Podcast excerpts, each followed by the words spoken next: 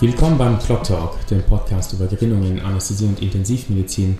Ich habe heute wieder zwei sehr spezielle Gäste, so wie beim letzten Mal schon. Äh, bei mir, das ist einmal Dr. Niki Hoffmann, äh, Kollege von mir, Anästhesist äh, hier im AKH auf der Anästhesie äh, und Privatdozent Herbert Schöffel, jahrelanger Leiter der Forschungsgruppe für traumainduzierte Gerinnungsstörung am LBI Trauma sowie klinisch tätig am UKH Salzburg und auch vielleicht heute interessant, auch als Notarzt äh, lange Jahre tätig.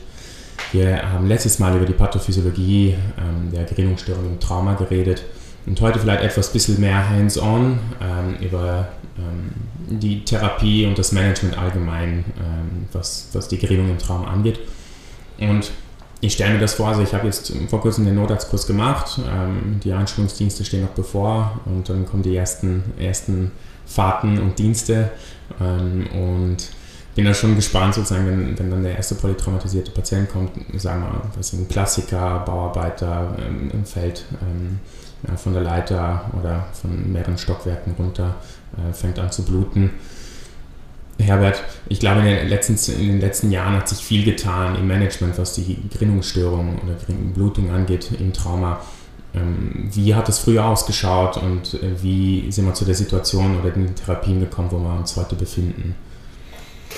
Ja, das ist eine wunderbare Frage, weil als ich begonnen habe mit Notfallmedizin, und das ist jetzt ja wirklich schon eine sehr lange Zeit zurückliegend, da war jeder Patient krass unterversorgt, der nicht vier venöse Zugänge und ebenso viele Infusionslesungen über sich baumelnd hatte beim, beim Eintreffen im Schockraum.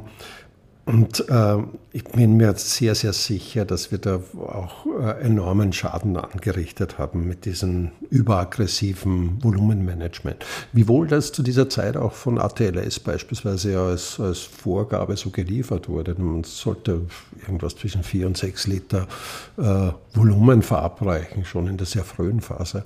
Also davon haben wir uns verabschiedet. Ähm, und heute gehen wir diesbezüglich sehr, sehr viel selektiver vor. Äh, wir haben ja sehr viel gelernt über die letzten zehn Jahre, möchte ich mal sagen, äh, durch diese Auseinandersetzungen im Irakkrieg und in Afghanistan, wo bedauerlicherweise ja sehr, sehr viel schwer verletzte Soldaten zu versorgen waren. Und hatten englische und amerikanische Kriegschirurgen Konzepte entwickeln, die wir heute als Damage Control Resuscitation verstehen. Und eine Säule dieser Damage Control Resuscitation ist eigentlich die permissive Hypotension. Und in dieses Konzept der permissiven Hypotension fällt eben auch die eher restriktive Gabe von Volumen hinein beim blutenden Patienten. Also wenn wir mit Patienten zu tun haben, das ist ja etwas, was wir in der Präklinik natürlich sehen, bei denen wir Blutungen nicht kontrollieren können, sprich Blutung in den Thorax, Abdomen, Beckenblutungen beispielsweise oder Blutungen ins Retroperitoneum. Bei den Patienten sollte man eher zurückhaltend sein äh, mit aggressiver Volumentherapie.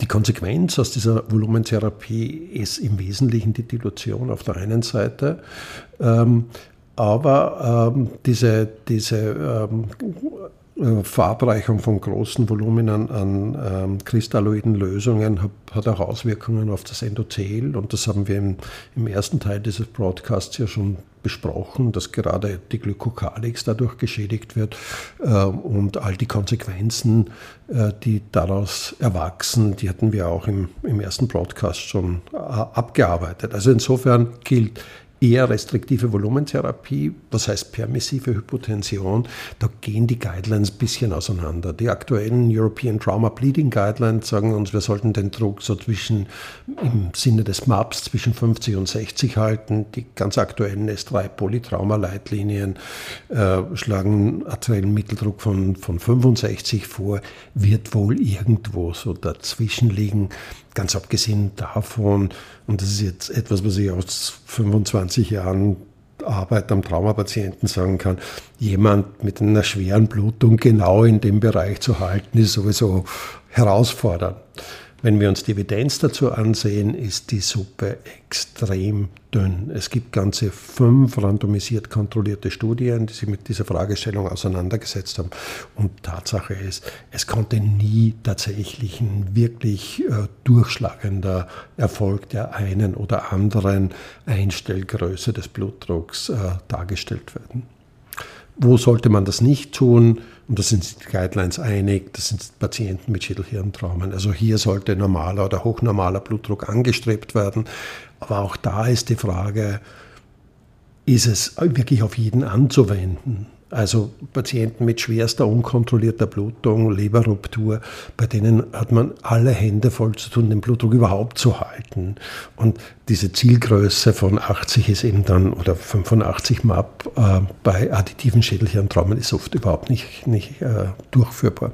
Jetzt sagst du, die Evidenz ist schon sehr gering für das Ganze. Unsere Demografie ist ganz anders, äh, wiewohl natürlich das Trauma-Kollektiv sicher sehr jung und meistens sehr männlich ist. Äh, wie schaut es mit dem alten Patienten aus? 55, 60, ja. wenn er eine KK hat, wo soll ich mich da orientieren? Genau, perfekte Frage, weiß keiner, wurde eigentlich nie wirklich untersucht paar Daten aus dem Tierversuch, die man auch nur mit großer Einschränkung auf diese Patienten übertragen kann. Aber ganz grundsätzlich, wenn jemand eine KK hat in der, in der Anamnese, dann wird wahrscheinlich eine, ein MAP von 50 nicht optimal sein. Also letztendlich ist es am Ende des Tages aus meiner Sicht eine klinische Entscheidung, wie ich den einzelnen Patienten führe. Und bei dem Patienten würde ich auch eher einen höheren Blutdruck anstreben wir waren jetzt schon, Entschuldige Kief, dass ich vorwegnehme, äh, patientenorientiert, äh, es gibt ja auch Tech-Daten, dass äh, das weibliche Geschlecht deutlich hyperkoagler ist. Mhm. Das sind Tech-Studien, ich weiß, sind die eins zu eins im Trauma auch so zu übertragen? Ändert das was in deinem Management? Äh, ändert nichts im Management. Ja, die Daten sind vorhanden. Das hat Marty Schreiber schon vor 15 Jahren publiziert, dass Frauen offensichtlich ein stärker angetriggertes Gerinnungssystem haben und Frauen eher hyperkoagel im Schockraum waren verglichen zum männlichen Geschlecht, hat aber nie zu einer Änderung von Therapiestrategien beigetragen, diese Erkenntnis. Okay, nächste Säule. Was machen wir? Ähm, also das eine ist äh, diese permissive Hypotension, die wir genannt haben. Die zweite Säule, und das ist etwas, was ganz, ganz wichtig ist, ist die, das Anstreben der Normothermie. Warum? Weil ähm, Gerinnung ein hochgradig temperatursensitiver Prozess ist. Das heißt, wenn die Temperatur absinkt, dann ähm, führt das dazu, dass zuallererst mal die Blättchen leiden. Und das passiert sehr früh. Bei einer Temperatur von 34 Grad ist die Aggregabilität von Blättchen schon eingeschränkt. Ähm, wenn die Temperatur weiter absinkt, äh, dann äh, werden auch ähm, die enzymatischen Umsetzungen von, von Gerinnungsfaktoren beeinträchtigt. Und die Konsequenz ist, dass Patienten einfach mehr bluten. Und da gibt es ganz, ganz enge Assoziationen zwischen Aufnahmetemperatur und Mortalität. Also ein Polytrauma mit einer Temperatur von unter 32 Grad aufgenommen hat eine Mortalität von ungefähr 50 Prozent. Äh, und das ist aus ganz, ganz großen Datensätzen äh, erhoben. Da sind 38.000 Patienten in diese Studie eingeflossen, die Wang vor einigen Jahren in Critical Care publiziert hat. Also es gibt da keine Diskussion. Hypothermie ist ungünstig bei schwer verletzten Patienten, aber eben oft auch vorhanden. Und das ist etwas, worauf wir wahrscheinlich prähospital schon äh, achten müssen, nämlich dass die Patienten eben nicht auskühlen in der initialen Versorgung und ähnliches gilt für den Schockraum. Also wir machen das grundsätzlich so, dass wir diese Patienten nur sehr kurz entkleiden, dann in Wärmesystem wieder einschlagen, wie Bärhacker zum Beispiel. Wir wechseln auch grundsätzlich die, die Infusionslösungen, die Patienten prähospital erhalten hatten. Die sind alle kalt. Und wenn man einen Liter kristalloider Lösung verabreicht, die eine Raumtemperatur aufweist, dann sinkt die Körperkerntemperatur um ein halbes Grad ab. Und gerade bei dem Patienten muss man sehr, sehr dahinter sein. Also wir haben einen Wärmeschrank im Schockraum wir, und wir nehmen die ähm, äh, Volumenersatzlösungen aus diesem Wärmeschrank und die sind üblicherweise auf 40 Grad angewärmt. Okay, also eigentlich sehr einfache Maßnahmen. Da muss man nicht viel Genau, sie ist wissen. einfach und sie ist häufig vergessen und sie ist maximal unterschätzt. Deswegen äh, auch mein Appell, wenn Patienten in den Schockraum kommen, immer Temperatur messen. Das gehört zum Monitoring wie Blutdruck, Herzfrequenz, Sättigung. Ein Management, was vielleicht ein bisschen überschätzt wird, ähm, du hast es letztes Mal schon angesprochen gehabt, äh, jeder haut sich die Zehe an und kriegt die Tranexamsäure. Genau. Ähm, also ich glaube, von den Patienten, die so im Schockraum ankommen, ähm, ein Großteil von denen haben das schon. Wie siehst du die Tranexamsäure im Trauma? Ähm, ja, das ist jetzt, das ist echt eine schwierige Frage nach Publikation vom Patch. Patch ist äh, eine große Studie auch in Australien, Neuseeland durchgeführt, äh, die im Juni im, im, New England Journal of Medicine publiziert worden ist. 1360 Patienten waren eingeschlossen.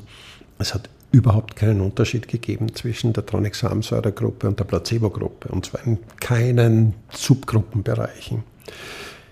Also es ist das, der, der Tod der Tranexamsäure, würde ich sagen, nein, ist es nicht, weil ich noch immer der Überzeugung bin, wenn ausgeprägte Schockzustände vorhanden sind, dann werden Patienten auf jeden Fall von der Tranexamsäure profitieren. Also nochmal dieser Pathomechanismus, Freisetzung von TPA, Plasminogenbildung oder Plasminogenumsetzung in Plasmin, äh, das ist etwas, was die Tranexamsäure durchaus positiv beeinflussen kann. Ähm, und ich glaube, man muss vielleicht auch ein bisschen differenzieren. Mortalität ist natürlich immer der härteste aller Endpunkte, aber es gibt ja auch andere, wie Transfusionsverhalten zum Beispiel. Und möglicherweise ist Tranexamsäure hier beim einen oder anderen Patienten günstig. Aber meine Überzeugung momentan ist, dass, es, dass die Tranexamsäure prähospital wahrscheinlich äh, wirklich zu großzügig verabreicht wird. Sehr einfache Maßnahme auch, auch in den Guidelines vorhanden ist die Anwendung von Tourniquets. Gibt es auch gute Daten dazu? Absolut. Wie beurteilst du das? Soll Absolut. Äh, die, äh, der Tourniquet war ja lange Zeit äh, eher verpönt. Und auch hier wieder Tourniquet, wo ist er so richtig wieder rehabilitiert worden während dieser Auseinandersetzungen in Irak, Afghanistan, sehr viele Minenopfer äh, mit Amputationen äh, von Extremitäten. Und hier ist die Tranexamsa, äh, die, sorry, die, die, der Tourniquet ähm, Gold wert. Aber man sollte nicht vergessen, wenn der Tourniquet angelegt ist, und er geht mit diesem Patienten in den OP und es wird anschließend eine Reperfusion hergestellt, dass der Blutdruck der Patienten meistens dann mehr als im Keller ist. Also da kann man sich den Norperfusor auf jeden Fall vorher schon herrichten. Ähm, also den Tourniquet gibt es auch nicht ganz gratis in diesem System. Der kann lebensrettend sein, aber gerade in der Reperfusionsphase kann äh, das Einschwemmen vieler toxischer Stoffwechselprodukte dazu führen, dass die, die Hämodynamik des Patienten dann schon schwer beeinträchtigt ist. Also da muss man einfach vorbereitet sein. Ich glaube, die Beckenschlinge sozusagen nochmal als äh, größeres Beispiel oder auch da denke ich mir mal, äh, wenn, wenn die Beckenschlinge da aufgemacht wird, gut vorbereitet. Ja, auch zur Beckenschlinge, die, das ist ja auch etwas, was in ganz vielen Guidelines so vorgegeben ist. Interessanterweise, wenn man sich die, die Literatur dazu ansieht, gibt es meines Wissens keine einzige Arbeit, die jemals Überlebensvorteile gezeigt hat. Ja, von der Logik nicht schlecht bei, bei Open Book Fractures.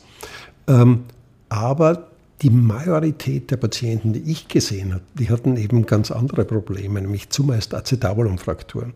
Und wenn man dann den, die, die Beckenschlinge korrekt anlegt, nämlich im Trochanter, wo wird sich das Knochenstück hinbewegen ins kleine Becken? Also ob das immer ganz gesund ist, das würde ich gerne zur Diskussion stellen. Ähm, und ich glaube, da möchte ich auch gerne noch mehr Daten dazu sehen.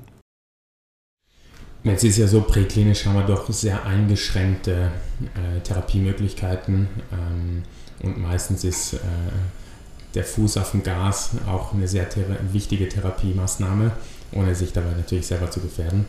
Ähm, wie schaut es jetzt in der Klinik aus? Weil wir haben hier in Österreich zumindest keine Blutprodukte ähm, präklinisch.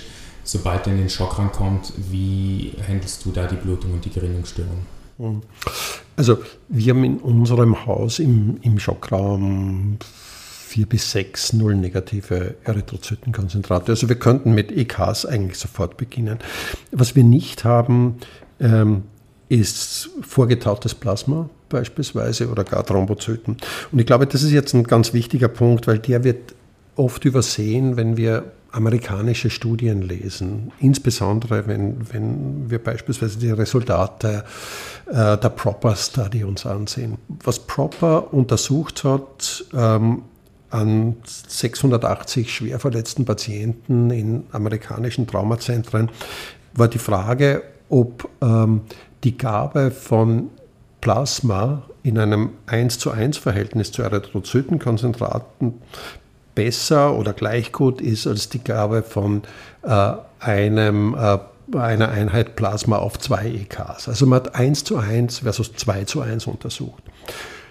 Rausgekommen in der Studie ist im Grunde eigentlich nur, äh, dass die, die frühe Mortalität der Patienten verbessert werden konnte. Am Ende des Tages sind gleich viele verstorben. Also es war kein Unterschied zwischen 1 zu 1 äh, oder 2 zu 1.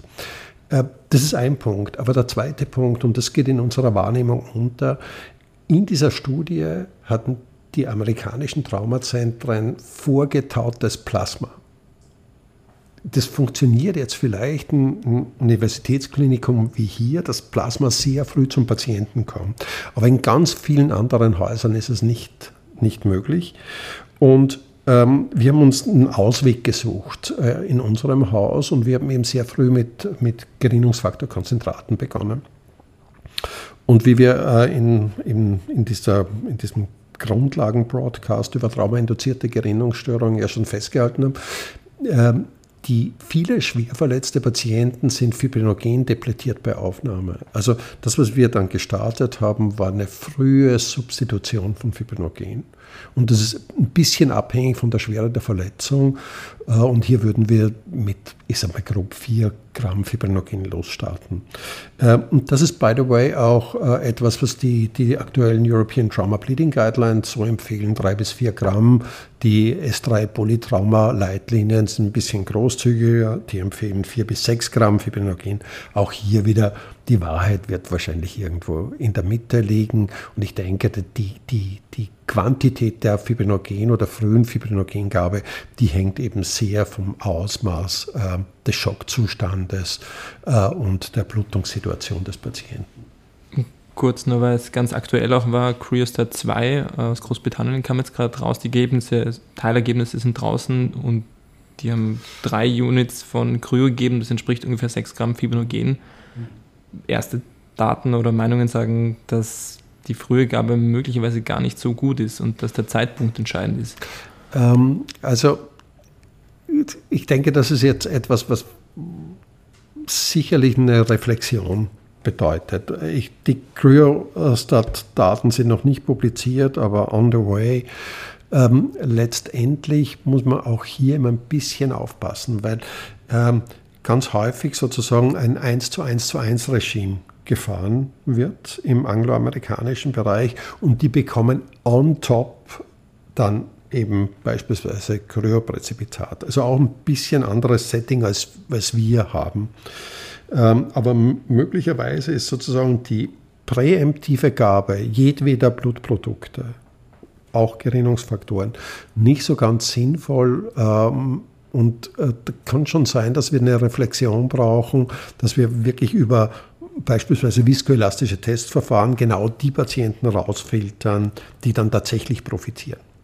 Weil, wie gesagt, es können schwer verletzte Patienten kommen, die gerinnungstechnisch nicht kompromittiert sind. Und die kommen dann mit 2,5 Gramm Fibrinogen und denen geben wir äh, 4 Gramm Fibrinogen oben drauf und dann wird wahrscheinlich gar nichts rauskommen, outcome-technisch. Aber wenn die in viskoelastischen Testverfahren eine Klotteramplitude haben, noch 10 Minuten von 6 mm, dann werden die Patienten mutmaßlich profitieren. Also deswegen meine, mein Plädoyer frühe Diagnostik individualisierte Frühdiagnostik. Genau. Ich meine, bei Cryostat 2 ein Ergebnis, das auch schon publiz also publiziert unter Anführungszeichen wurde, ist, dass die 28-Tages-Mortalität äh, kein Unterschied genau. bestand zwischen ja. den Gruppen.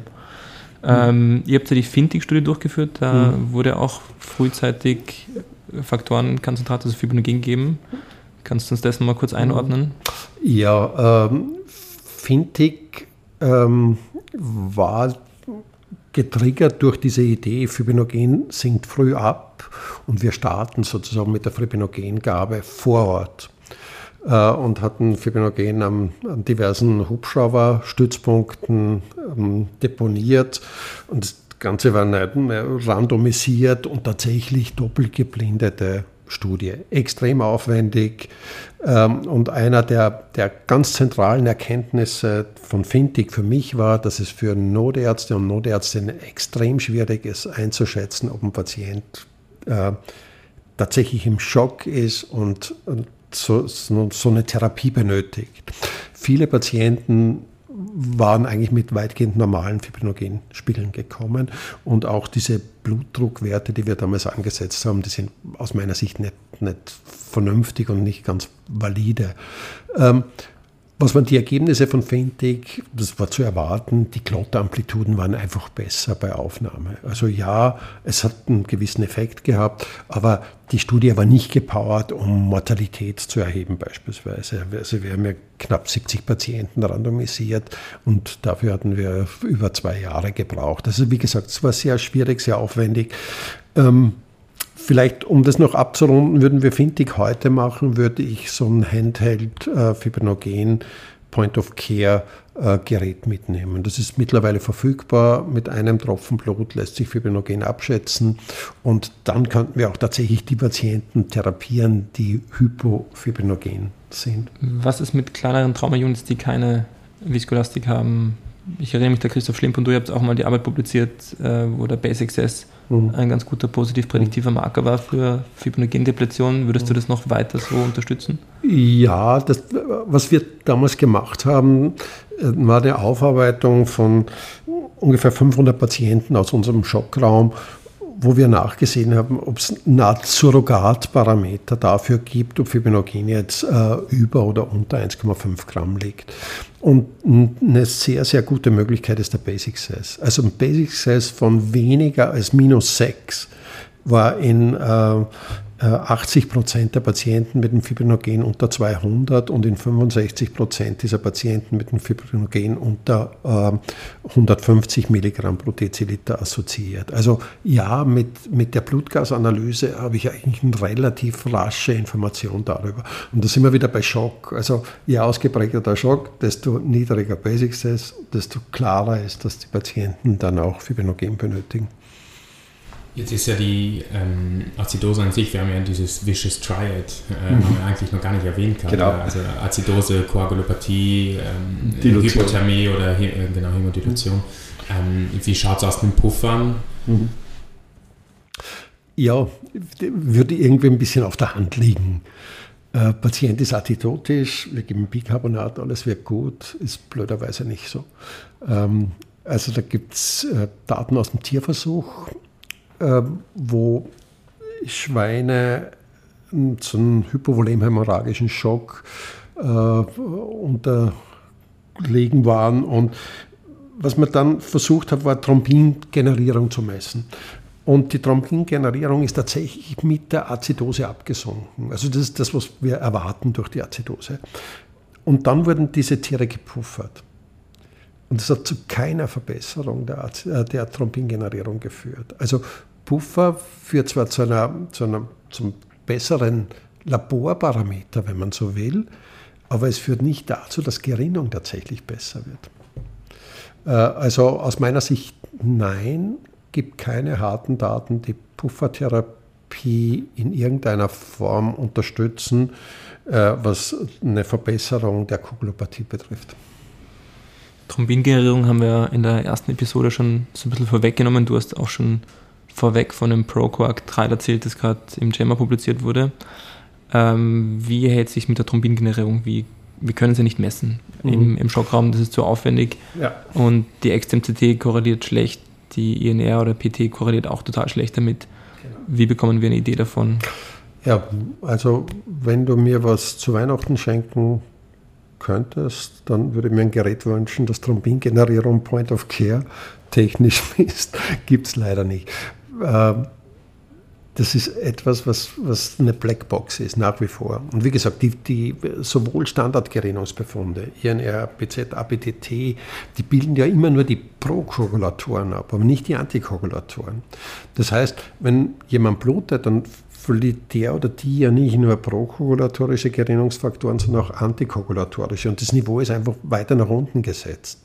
Und das lässt sich aus Standardgerinnungsbefunden nicht abgreifen und nebenbei bemerkt auch nicht äh, aus viskoelastischen äh, Testergebnissen. Also die, die Clotting Time zum Beispiel im Rotem oder ClotPro oder die R-Time im, im TEC, die sagen uns ganz, ganz wenig über die, ähm, über die Thrombingenerierung. Und wir haben dann eine sehr spannende Arbeit publiziert. Ähm, da hatten wir Blutproben verdünnt und zwar 95 Prozent, da war faktisch nichts mehr drinnen. Ja, das war ein, ein rosarotes Wasser und wir haben mit zunehmender Dilution äh, diese roten Parameter gemessen. Und was zu erwarten ist, die CT-Zeit, die geht natürlich irgendwann mal durch die Decke. Und dann haben wir BPSB zugegeben, sozusagen als, als Thrombinbildner. Hat sich natürlich überhaupt nichts getan. Und dann hatten wir Fibrinogen dazu gespiked. Und das Fibrinogen, und zwar relativ wenig, hat dazu geführt, dass die CT-Zeit normal wurde. Also mit anderen Worten, die CT-Zeit im, im, im ClotPro oder im Rotem, die ist ganz, ganz stark abhängig vom, von der Quantität an Fibrinogen. Warum? Weil ja per Definition die CT-Zeit dann endet, wenn eine Klottamplitude von 2 mm erreicht wird. Und wenn ich kein Substrat habe, sprich kein Fibrinogen habe, dann erreiche ich diese, diese Amplitude nicht. Und selbst bei so einer riesigen Verdünnung wie 95 Prozent konnten wir durch die, durch die Gabe von Fibrinogen hochdosiert eine Normalisierung der CT-Zeit erreichen. Das heißt nicht, dass, dass das in, in, in einem tatsächlich in einem In-vivo-Modell dazu geführt hätte, dass Patienten oder Patientinnen klotten, aber im, im vitro war das so. Ähm, also was kann man daraus schließen? Die, das, was wir als Surrogatparameter haben, CT äh, in dem viskoelastischen Testverfahren oder eben die, die Standardgerinnungsbefunde, die sind hier nicht hilfreich. Gut, vielleicht die nächste Steilvorlage für dich. Wie hält sich mit dem Plasma, mit dem FFP?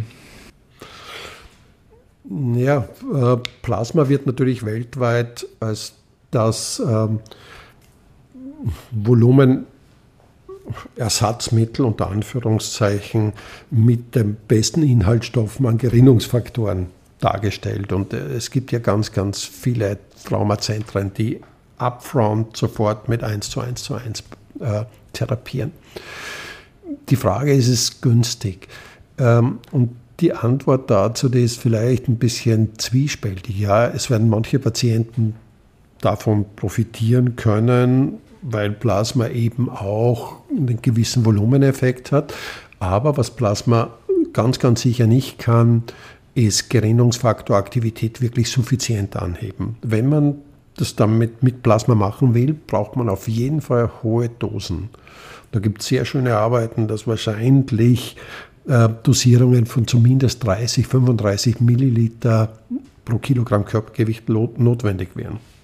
Das heißt, beim 70 ähm, Kilo Patienten oder 80 Kilo Patienten, da muss ich schon damit rechnen, dass es zumindest zwei Liter Plasma gebe, um halbwegs suffizient äh, die Gerinnungsfaktoren aufrechtzuerhalten. Das muss man erstmal auftauen.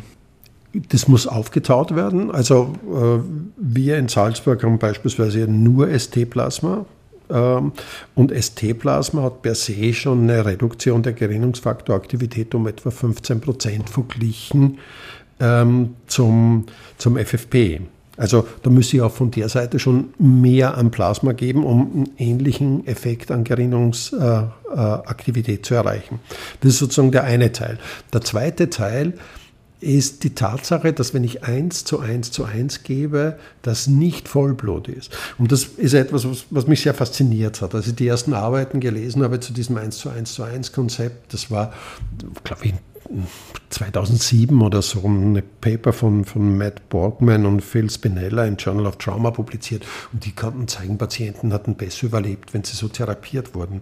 Und dann gab es Tonnen von Arbeiten, die Ähnliches nachgewiesen haben. Aber interessanterweise keine einzige Studie, die sich jemals angesehen hat, was passiert, wenn ich diese drei Komponenten zusammengebe. Was bekomme ich da tatsächlich an Flüssigkeit?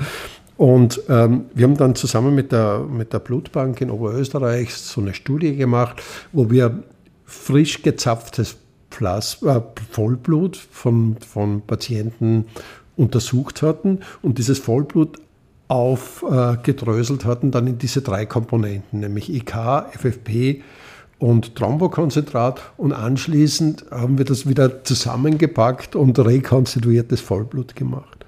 Und das Ergebnis war schon spannend.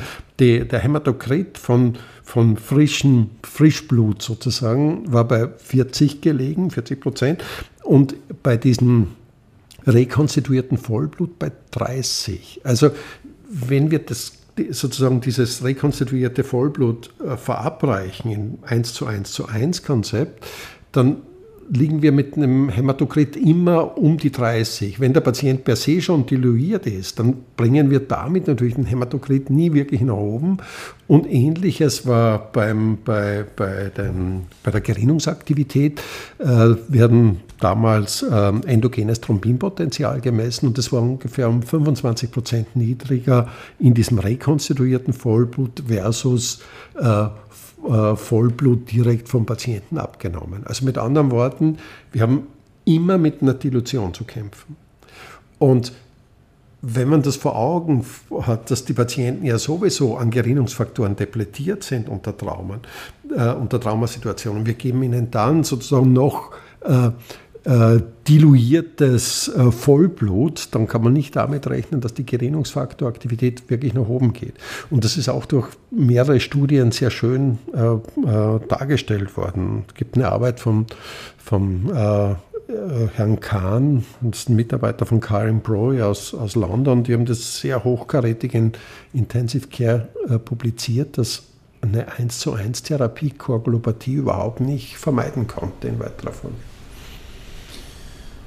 im Hinblick auf die Zeit, du hast ähm, offline hast du schon erzählt gehabt, weil immer wieder diese Diskussion aufkommt mit Blutprodukte präklinisch, äh, Blutprodukte klinisch. Mhm. Magst du äh, kurz einmal erleuchten, was du darüber äh, denkst? Weil ich finde das schon interessant, weil man hört ja immer sehr verschiedene Meinungen mhm. zu dem Thema. Zumindest sagen wir auf dem Setting Wien, Großstadt, Österreich. Ja.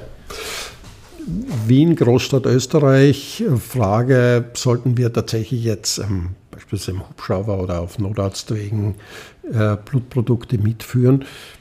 Da lässt sich leider nur festhalten, die aktuellen Studien dazu, die sind faktisch alle negativ ausgegangen, bis auf Pamper. Pamper war die einzige Studie, die einen Erfolg durch die Gabe prähospital vom Plasma zeigen konnte.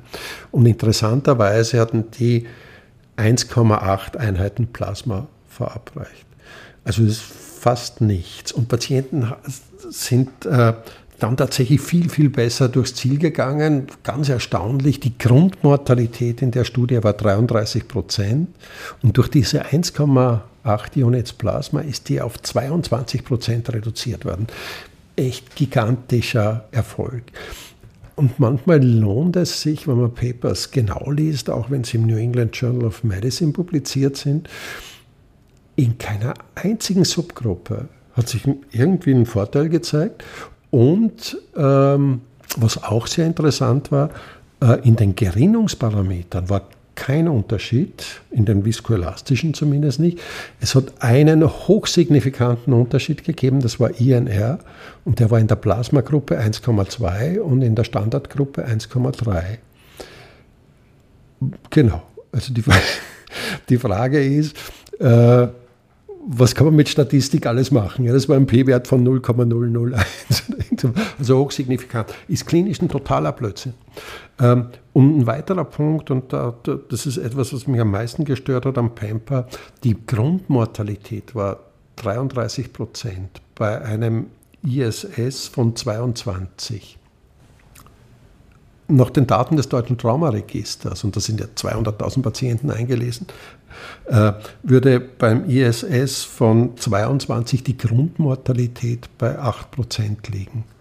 Und die Frage ist, warum in den Staaten 32 Prozent versterben, ein ISS von 22. Wenn das bei uns im Haus wäre, würde man mutmaßlich das UKH zu Salzburg schließen. ja, und alle anderen Studien haben bislang keinen Vorteil weder der Plasmagabe noch der Blutgabe ähm, gezeigt. Es läuft jetzt die Swift Study am, am, Rettungshubschrauber in London. Hier wird sozusagen Konzept 1 zu 1 versus Vollblut getestet. Mal sehen, was da rauskommt. Jetzt haben wir schon viele Punkte äh, beleuchtet, äh, was die Therapie angeht. Irgendwas, äh, bevor ich das Ganze nochmal ein bisschen zusammenrunde und zusammenfasse, irgendwas, was in, was in Therapie und Management, äh, Blut und Gerinnung Trauma, was ihr noch dazugeben wollt von unserer Zuhörer, Zuhörerin. Ja, ProQuark wurde ja schon erwähnt. Ähm, das ist eine Arbeit, die, die in Frankreich gemacht wurde. Hier wurde äh, frühzeitig PPSP verabreicht und ähm, die Studie war auch negativ. Also die Gabe von PPSP ähm, hat zu keiner Verbesserung des Outcomes von Traumapatienten geführt.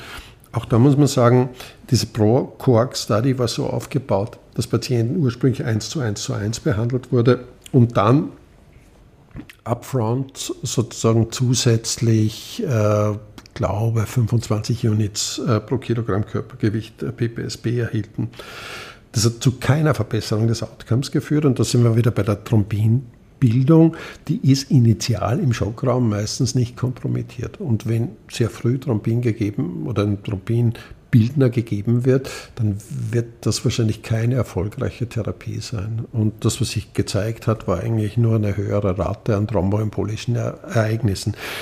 Und das, die, die, Studie hat mich ja deshalb sehr erstaunt, als ähm, die Control Study, und das war eine Studie, wo äh, rekombinanter Faktor 7a gegeben wurde, vor 10 Jahren oder 15 Jahren publiziert, im Grunde die völlig identen ähm, Ergebnisse gebracht hat. Also frühe ähm, Thrombingenerierung beim Traumapatienten oder Unterstützung der Thrombingenerierung ähm, durch rekombinanten Faktor 7a oder durch BPSB scheint wenig hilfreich zu sein. Heißt nicht, dass BPSB nicht zu einem späteren Zeitpunkt sehr wohl unterstützend wirksam ist. Aber was man nicht vergessen darf, ist, wenn man PPSB gibt, dann wird relativ viel am Prothrombin verabreicht. Und Prothrombin hat eine sehr lange Halbwertszeit.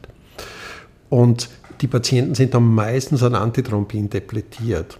Heißt, wenn diese Patienten dann auf der Intensiv sind, dann ist Antithrombin niedrig, aber Prothrombin noch immer hoch und das generiert wahrscheinlich die thromboembolischen Ereignisse. Ähm, und wir haben uns doch auch angesehen an Patienten, die, denen wir eben keine Gerinnungstherapie gaben versus Patienten, die Fibrinogenkonzentrat bekommen hatten, versus Patienten, die Fibrinogenkonzentrat und PPSB bekommen hatten. Und die, die PPSB bekommen hatten, die hatten über drei Tage signifikant höheres endogenes Thrombinpotenzial aufgewiesen. Also das, das endet nicht mit Ende der OP, sondern das halt nach und das ist wahrscheinlich die Ursache dieser potenziellen thromboembolischen Ereignisse. Also um das abzurunden, wenn ihr PPSB gebt, dann denkt dran, spätestens an der Intensivstation Antithrombin weitgehend zu normalisieren, sodass das, dieses Gerinnungssystem wieder halbwegs balanciert ist.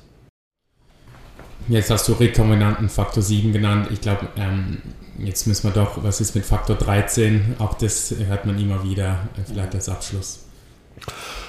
Ja, sehr spannende Frage, weil es zu Trauma und Faktor 13 ganz, ganz wenige Studien gibt. Ähm, wir kennen im Grunde der, den Grenzwert von Faktor 13 nicht. Ähm, der war in den äh, ESA-Guidelines mal 30 Prozent, ist jetzt wieder angehoben auf 60 Prozent. Letztendlich glaube ich, dass es niedriger ist, aber das ist mein, mein Gefühl oder auch ein bisschen meine Erfahrung mit den Patienten. Ähm, macht initial meistens nicht das große Problem, sondern erst später. Also wenn Patient oder Patientin dann nach drei, vier, fünf Tagen an der Intensivstation aus irgendeinem Pin Diffusbluten beginnt, dann kann das Faktor 13 Mangel sein. Dann würde Faktor 13 bestimmen. Ähm, und äh, zumindest Levels von 40 Prozent halten. Eine ganz aggressive Gabe von Faktor 13 bringt nichts. Wir haben uns das auch angesehen an Daten eines anderen Krankenhauses, wo das eben sehr, sehr großzügig gegeben wurde. Faktisch überhaupt keine Unterschiede. Auch in Match Pairs hatten wir keine Unterschiede gesehen äh, was jetzt äh, harte Outcome-Daten wie Transfusionsraten etc. betrifft. Also äh, ich würde das messen und wie gesagt, diese späten diffusen Blutungen, das mag ein Faktor 13-Mangel sein oder ein Hinweis auf einen Faktor 13-Mangel. Jetzt haben wir viele Therapiemöglichkeiten und Management besprochen. Ich tue es einmal kurz in einzelnen Stichwörtern äh, nochmal ins Gedächtnis der Zuhörer und Zuhörerinnen ähm, hervorrufen. Das äh, erste, was wir besprochen haben, das ist das Volumenmanagement, äh, dass da vielleicht, zumindest im Vergleich zu wie es früher war, weniger vielleicht mal ein bisschen mehr ist. Ähm, wir haben besprochen gehabt, die Tranexamsäure, die vielleicht heutzutage ein bisschen überschätzt wird oder halt auch nicht der heilige Grad der Gerinnung ist. Ähm, dann haben wir besprochen äh, Wärme, eigentlich recht unterschätzt ähm, und eigentlich ein sehr einfaches, zumindest theoretisch, sehr einfaches durchzuführen, durch, durchführbares äh, Therapiemittel ist. Ähm, wir haben die verschiedenen ähm, Blutkomponenten besprochen, EKs, äh, FFPs ähm, und ähm, TKs sowie Fibrinogen äh, und weitere Medikamente. Ich glaube, so kann man das zusammenfassen. Ich sage herzlichen Dank. Ich hoffe, wir konnten die Zuhörer und Zuhörerinnen genauso begeistern wie mich. Ähm, ich sage vielen Dank und hoffe, dass die Zuhörer und Zuhörerinnen beim nächsten Mal wieder ähm, zahlreich dazuschalten. Wir bedanken uns bei unseren Sponsoren, ohne deren finanzielle Unterstützung die Realisation dieses Podcasts nicht möglich gewesen wäre. Das sind CSL Behring, AstraZeneca Österreich, AIO Austria, Biomedica Medizinprodukte, Ecomed, Roche Diagnostics und Novo Nordisk.